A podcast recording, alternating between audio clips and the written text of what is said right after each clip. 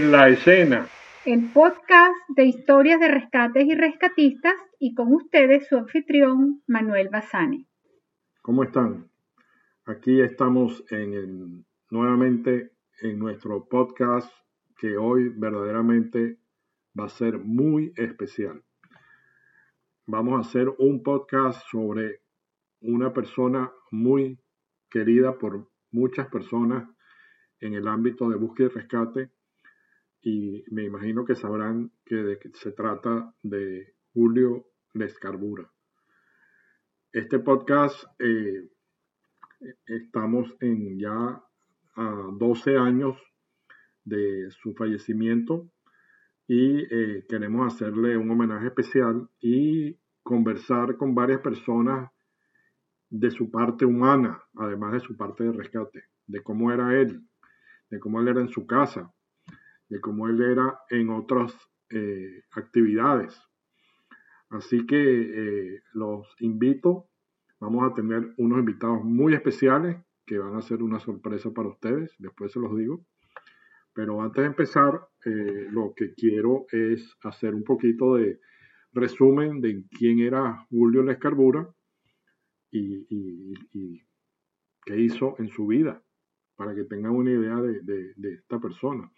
Hice algunas eh, investigaciones de varias personas que escribieron sobre él y traté de hacer un resumen de, su trabajo. Así que eh, Julio Lescarbura, como le dije antes, eh, trabajó en búsqueda y rescate y se puede decir que tuvo más de 50 años dedicado a salvar vidas. Julio Lescarbura es uno de los fundadores del Grupo de Rescate Venezuela, de Funda Social, que luego fue la Defensa Civil Venezolana, o sea que fue fundador también de Defensa Civil. Además, Julio fue director de Protección Civil del Ministerio de la Juventud, donde trabajó junto a, Charles Bruber Carías, que era el ministro en esa época. Eh, Julio Lescarbura nació en 1941 en un pequeño pueblito en Francia llamado Pené du donde sus padres llegaron escapando de la Guerra Civil Española. A los cinco años de edad lo llevaron a Venezuela después de la Segunda Guerra Mundial, imagino, en búsqueda de mejores recursos y trabajo. Y eso fue en 1946.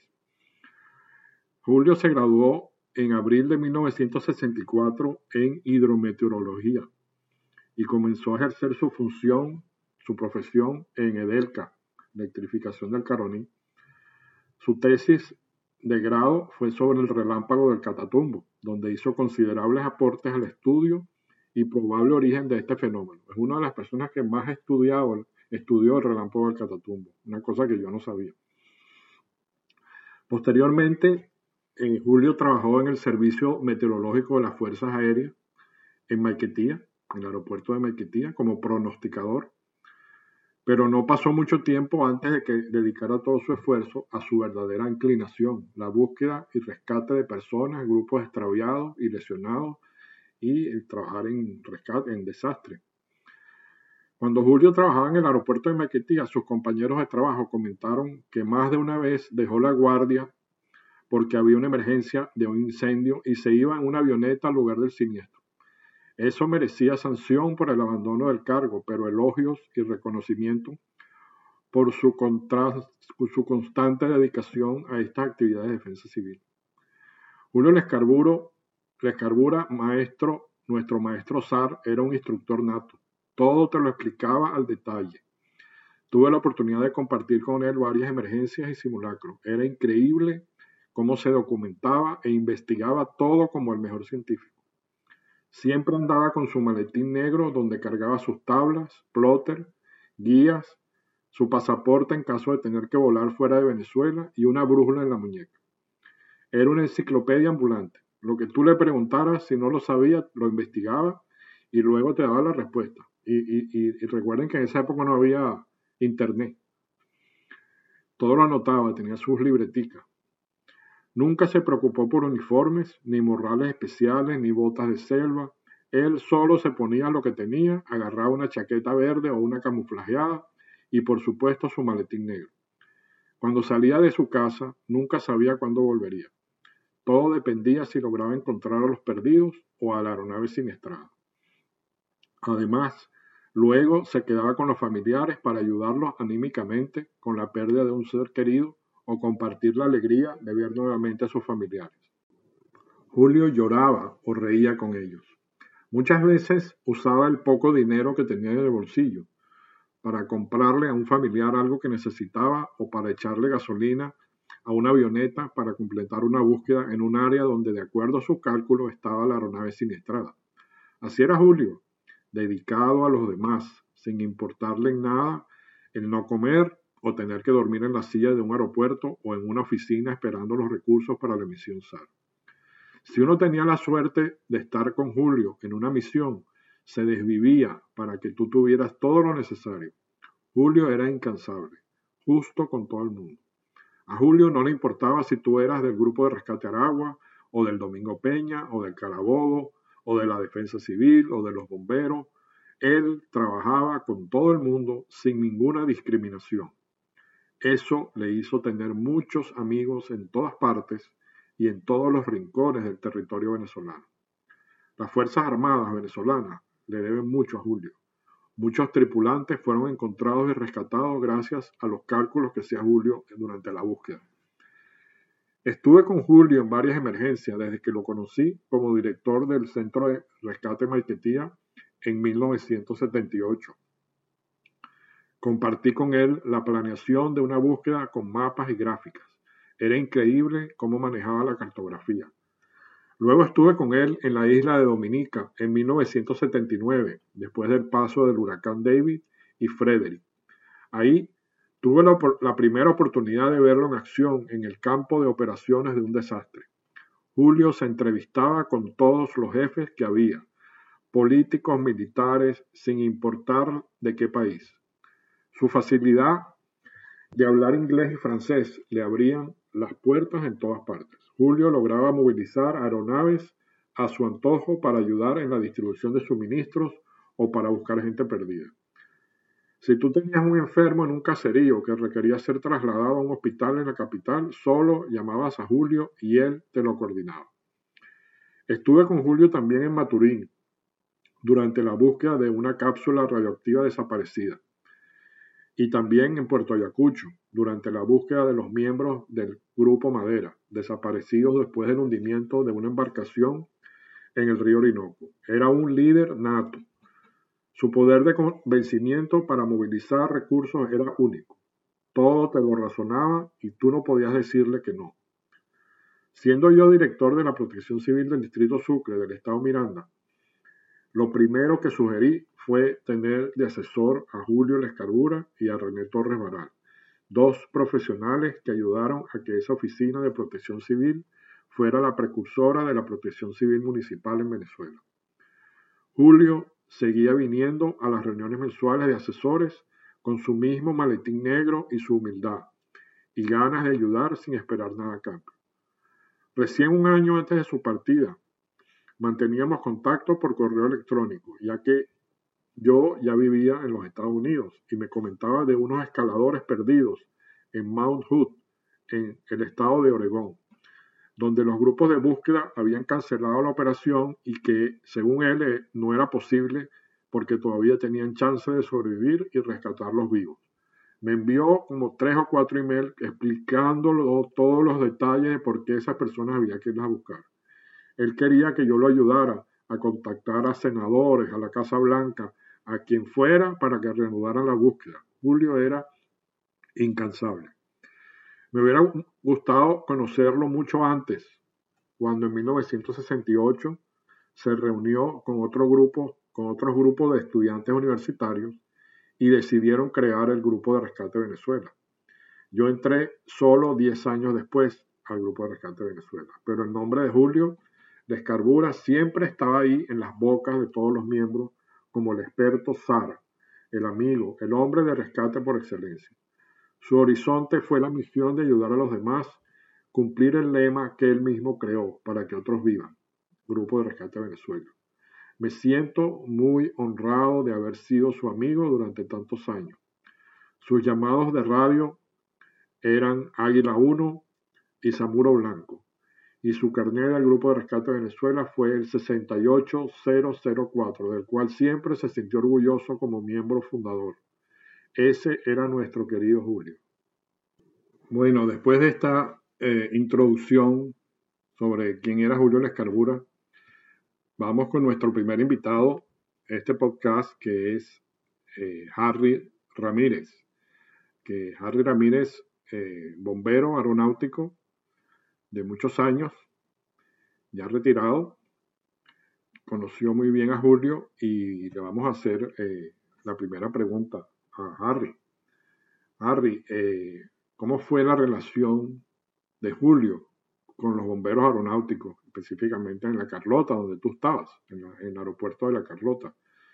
Y además, si te acuerdas, cómo se llevaba él con el capitán Luis Eduardo Pérez Pérez, muy conocido por, todos en el rescate de esa época. Eh, Luis Eduardo estaba siempre presente en los rescates.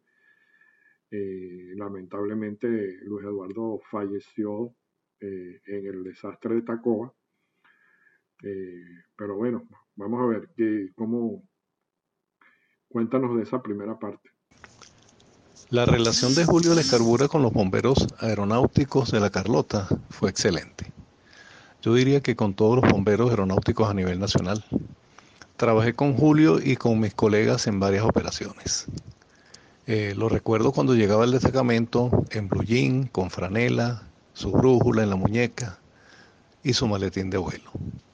Julio siempre tomó en cuenta a los bomberos aeronáuticos en las operaciones. Muchas veces llegó al cuartel solicitando algún apoyo y siempre se le brindó. Julio era muy carismático y conversador.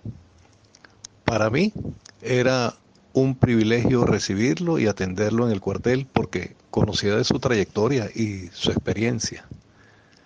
Era una gran persona sin egoísmos y transmitía mucho de sus conocimientos. Particularmente tuve una excelente relación con Julio en las búsquedas y en los rescates. Estuve en la investigación y recuperación de los cuerpos del Douglas C-47 HK-1393 de taxi aéreo El Venado con 28 fallecidos en el Judío, el páramo El Tamá del estado Táchira, en 1978. Sobre el capitán Luis Eduardo Pérez Pérez y Julio Lescarbura, no recuerdo algún conflicto entre ellos. Y si los hubo, indudablemente que llegó a feliz término por la gran habilidad de Julio en el manejo de este tipo de situaciones. El capitán Pérez Pérez engrosó la lista de rescatistas y de otros fallecidos en Tacoa en diciembre de 1982. Fui una de las últimas personas que lo vio con vida al despedirlo en el helipuerto de Chacao cuando partía en el helicóptero Bell 212 de la electricidad de Caracas hacia Tacoa. Así es, Harry. Eh, ese desastre de Tacoa, ahí eh, perdimos muchísimos bomberos y gente de rescate. Eh, ese, desastre vamos a hacer un, podcast muy especial más adelante. Bueno, ahora de, lo que tú te acuerdas de Julio, ¿qué, qué emergencia sí importante te acuerdas donde tuviste oportunidad de verlo trabajando y qué, y qué cualidades y experiencia te transmitió Julio a ti. Una misión emblemática que recuerdo de Julio Lescarbura fue la búsqueda del Piper PA-28 Yankee Victor 63 Eco de Aeronáutica Cóndor. Despegó de Ciudad Bolívar en septiembre de 1977 con plan de vuelo a Maiquetía, un instructor y dos alumnos. Había mal tiempo al norte del estado de Anzoátegui. Su último reporte fue en esa zona sobre Guayabal.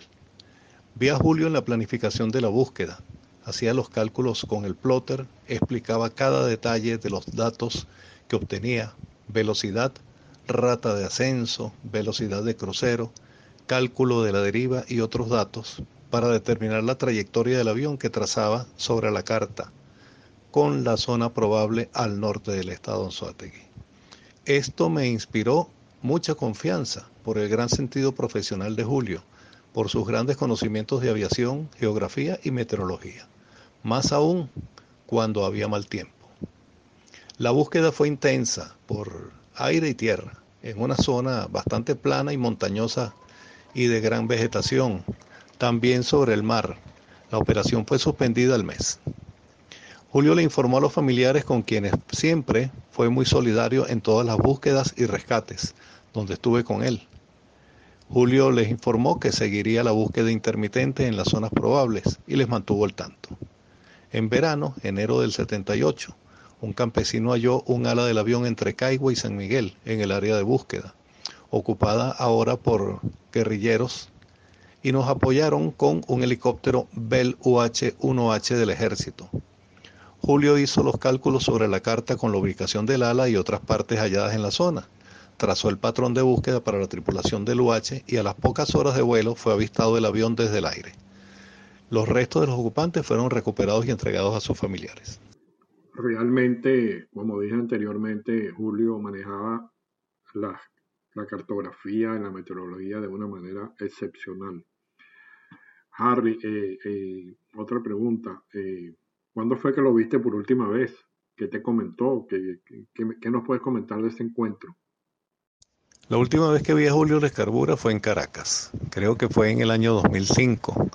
Nos encontramos en la pasarela de Parque Central al estacionamiento Fulchola. En ese encuentro hablamos de la búsqueda del helicóptero Bell Ranger Yankee Victor 101 Charlie, declarado en emergencia cuando volaba entre Canaracuni, en la frontera con Brasil, y Canaima, en el estado Bolívar, en agosto de 1995, con cuatro personas a bordo entre ellas el gran amigo y piloto Jesús Rafael Páez Bolívar, quien fue piloto del SAR. Me habló sobre la búsqueda y el seguimiento que le hizo en helicóptero al 101 Charlie en varios lugares de la zona. La máquina fue divisada desde el aire en el Cerro El Gallo, en la serranía de Guayquinima, al suroeste de Canaima, con sus ocupantes fallecidos. Julio me dio una explicación resumida y con detalles de la búsqueda. Sacó su libreta dibujó un boceto del área de la búsqueda con la trayectoria del helicóptero y el cerro El Gallo con el lugar del accidente. Arrancó la hoja de su libreta y me la regaló. Dibujo que conservo sin saber que sería el último encuentro que tendría con el gran Julio Lescarbura Solá, una leyenda en materia de búsqueda y rescate en Venezuela y en otros países. Obvié en ese momento pedirle que me firmara con su autógrafo el dibujo. Efectivamente, Julio era muy buenos haciendo notas y bosquejos y dibujitos en sus libretas. Me acuerdo que cuando hicimos un simulacro de rescate del ministro de la Defensa eh, detrás del, edificio del Ministerio de la Defensa en el Fuerte Tiuna con, soldados del batallón Caracas, que es, el batallón que cuida al ministro. Eh, llegamos con UH y, Julio enseguida hicimos un, él, hizo un bosquejo de cómo iba a ser toda la operación con el helicóptero y, yo creo que conservo algo de ese dibujo guardado en alguna parte. Así que ahora eso es un tesoro, tener guardado esas cosas de Julio. Bueno, Harry, y te agradezco mucho tu tiempo y, que nos hayas dedicado estos, estos minutos para hablar de Julio y muchas gracias por todo. Ahora tenemos aquí a, don Omar Contramaestre. Eh, muchos lo conocieron, eh, es uno de los de las, generaciones viejas del Grupo Rescate Venezuela. Eh, actualmente, o sea, de hecho él entró en el grupo en el año 71, casi empezando el grupo. Omar fue también director de Defensa Civil por un tiempo. Eh, y este, le vamos a preguntar a Omar, eh, desde, que, desde, que, él entró en el año 71, él entró tres años después que Julio. Y, y otros 12 miembros que fundadores iniciaron el, GRB en el 68. Pero creo que tú, Omar, lo conocías de antes, no sé, a lo mejor nos cuenta. ¿Qué nos puedes contar de Julio, de esos primeros años de rescate?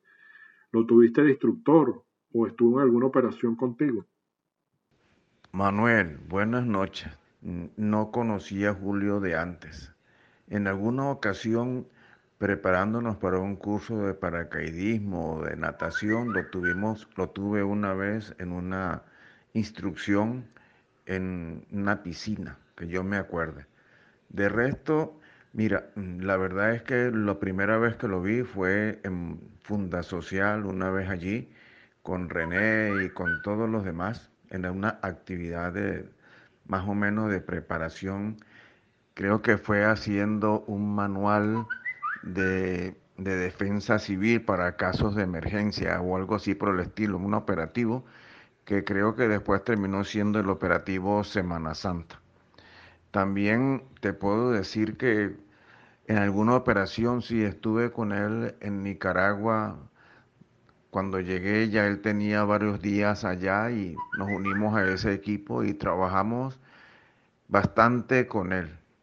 Pero como él era muy terco, él no descansaba y hubo un momento tal en que tuvieron que regañarlo para que se quedara tranquilo un rato y descansara. De resto, otra operación en la que estuve con él, una búsqueda que por cierto una noche nos fuimos él y yo en un Volkswagen que él tenía y nos fuimos por Oricao a preguntar a las personas por allá y de broma no nos quedamos pegados en un río. Pero bueno, gracias a Dios lo solventamos. Y esa vez fuimos él y yo solos, haciendo preguntas en poblaciones por allí, a ver si habían visto, oído, conocido alguna cuestión sobre una avioneta que estaba perdida. En otra ocasión, muy pocas ocasiones, estuve con Julio en alguna que otra operación. Ya, ya había habido algo sobre ese Volkswagen rojo, tenía un Volkswagen rojo. Mira, Omar, ¿y qué, qué cualidades tenía Julio que tú hayas notado que lo hicieron ser un rescatista para toda su vida? Las pocas veces o las veces que lo vi o que actuamos o que sentí, primero que todo veo que era un hombre que estaba preparado. Se, había estudiado bien su, su trabajo, ¿no? Y como te puedo decir que era terco y a veces trataba de razonar muchas veces con algunos y cuando el que se ponía terco pasaba por encima de él y más nada, simplemente era un individuo que tenía una pasión inmensa por buscar una persona y debido a esa tenacidad cuando muchas veces algunos estaban tirando la toalla, él continuaba y algunas veces fracasó, pero también en otras logró también salvar vidas. Él era un individuo muy tenaz, muy arriesgado, como te dije, terco y de verdad conocedor de la materia. Y Omar, ¿tú consideras, ¿tú consideras que Julio era un rebelde del rescate? Yo no creo que él haya sido un rebelde, más bien era su pasión. Era un apasionado del rescate, era un apasionado por conseguir resultados y a pesar de que en muchas oportunidades pasaba el tiempo, hasta solo él hacía el trabajo, buscaba, preguntaba, se iba. Definitivamente, Omar, eh, Julio era incansable, tenaz y apasionado. Yo creo que esas tres palabras lo definen. Bueno amigos, eh, esta, esta fue nuestra primera parte sobre Julio Lescarbura y esperen la segunda eh, la próxima semana, ¿ok? Y tendremos dos, dos o tres más invitados especiales, ¿ok? Saludos a todos, nos veremos.